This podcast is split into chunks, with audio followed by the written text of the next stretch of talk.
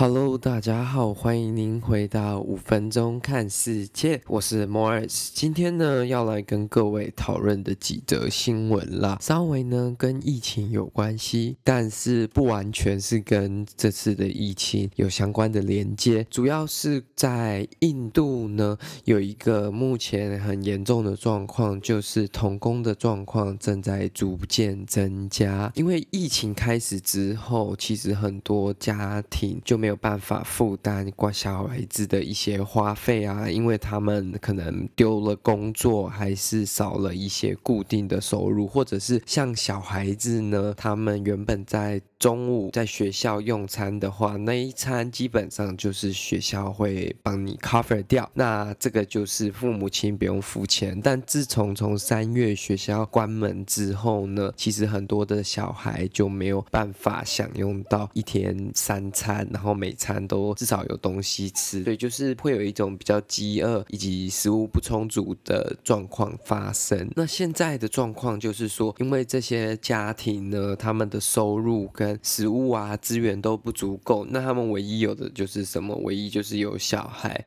那印度其实是不准小孩低于十四岁去工作的，就算超过十四岁到十八岁之前，他们只能在家族相关的公司或者是生意去做帮忙，那也不能在任何有害的环境。但是呢，因为这一次疫情的关系所影响，很多印度的家庭实在撑不下去了，就只能把小孩子送去这些比较危险的地方。这其实有一点像是人口贩卖，因为很多的小孩其实是并不清楚说他们是要去被卖去工作的，而且最夸张的一个小孩有时候被卖去也才七块钱美金，就相当于台币两百一十块或者是两百块左右。有，这其实是蛮令人痛心，也是蛮需要大家注意的一件事情啦。就是在地球上的有一个角落，这样的事情还在发生。那其实很大部分的印度小孩都是被送到一个叫 Jaipur 的城市。那这个城市在印度的西北西北边。这个城市最主要的生产就是类似印度的那种首饰，应该说印度的首饰啦。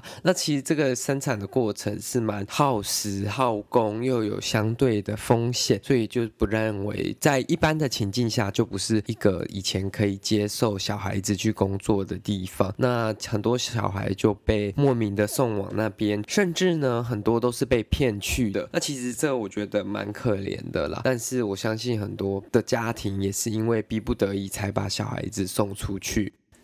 当局呢，其实在过去的几个月当中，已经拯救过超过一百二十位的小孩，把他们从这些正在被偷渡交易的手上，或者是从。不适合的工作环境给拯救出来，那也有很多偷渡相关的人员都受到查缉逮捕。那希望这个状况其实可以逐渐的改善。毕竟小孩子如果能快快乐乐长大，然后获得一个正常的教育，这其实是对国家发展十分重要的。第二则新闻则是来自苏格兰。那苏格兰呢，目前的新冠肺炎案例还是持续的在增加当中。然而，下个周末十月三十一号就是万圣节了。在许多的欧美国家，万圣节是一个十分重要的节日。其中很重要的一个部分就是小孩子去 trick or treat，类似说我们去每一个不同的去每个不同的邻居家里要糖果来吃。同时间呢，也是有一些装扮，就是 dress up 的部分。